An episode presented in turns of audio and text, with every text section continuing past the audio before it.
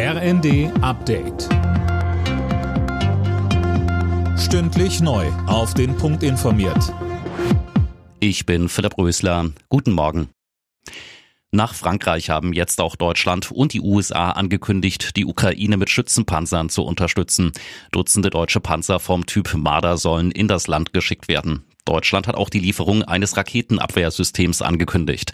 Dazu sagte der CDU-Verteidigungsexperte Johann Badefuhl in der ARD. Ja, das ist eine späte Entscheidung des Bundeskanzlers, aber natürlich eine gute, eine richtige, eine notwendige. Die Ukraine braucht die Hilfe sehr dringend. Wir haben das seit einem Dreivierteljahr verlangt. Auch viele Stimmen von FDP und Grünen waren dafür. Gut, dass der Bundeskanzler jetzt endlich die Kurve gekriegt hat. Unterdessen hat Russland mit Blick auf das bevorstehende orthodoxe Weihnachtsfest eine Feuerpause angekündigt. Sie soll heute in Kraft treten und 36 Stunden anhalten.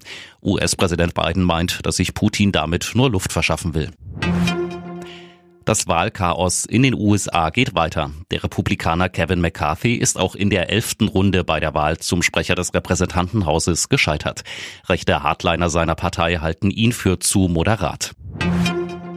Mit dem Ende der Weihnachtsferien in vielen Bundesländern rechnet der ADAC jetzt am Wochenende mit vollen Autobahnen. Morgen und übermorgen sind die Hauptrückreisetage. Alena Tribold. In acht Bundesländern, unter anderem in Bayern, Niedersachsen, Hamburg oder auch NRW, gehen die Ferien zu Ende, genauso auch in Österreich und der Schweiz.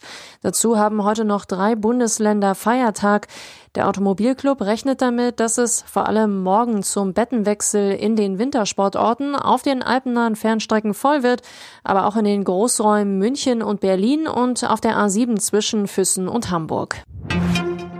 Mit dem Dreikönigsspringen Bischofshofen geht heute die Vier-Schanzentournee zu Ende. Die deutschen Skispringer haben mit dem Gesamtsieg nichts zu tun. Der Norweger Halvor Egner Granerüth steuert dagegen auf seinen ersten Tourneesieg zu. Alle Nachrichten auf rnd.de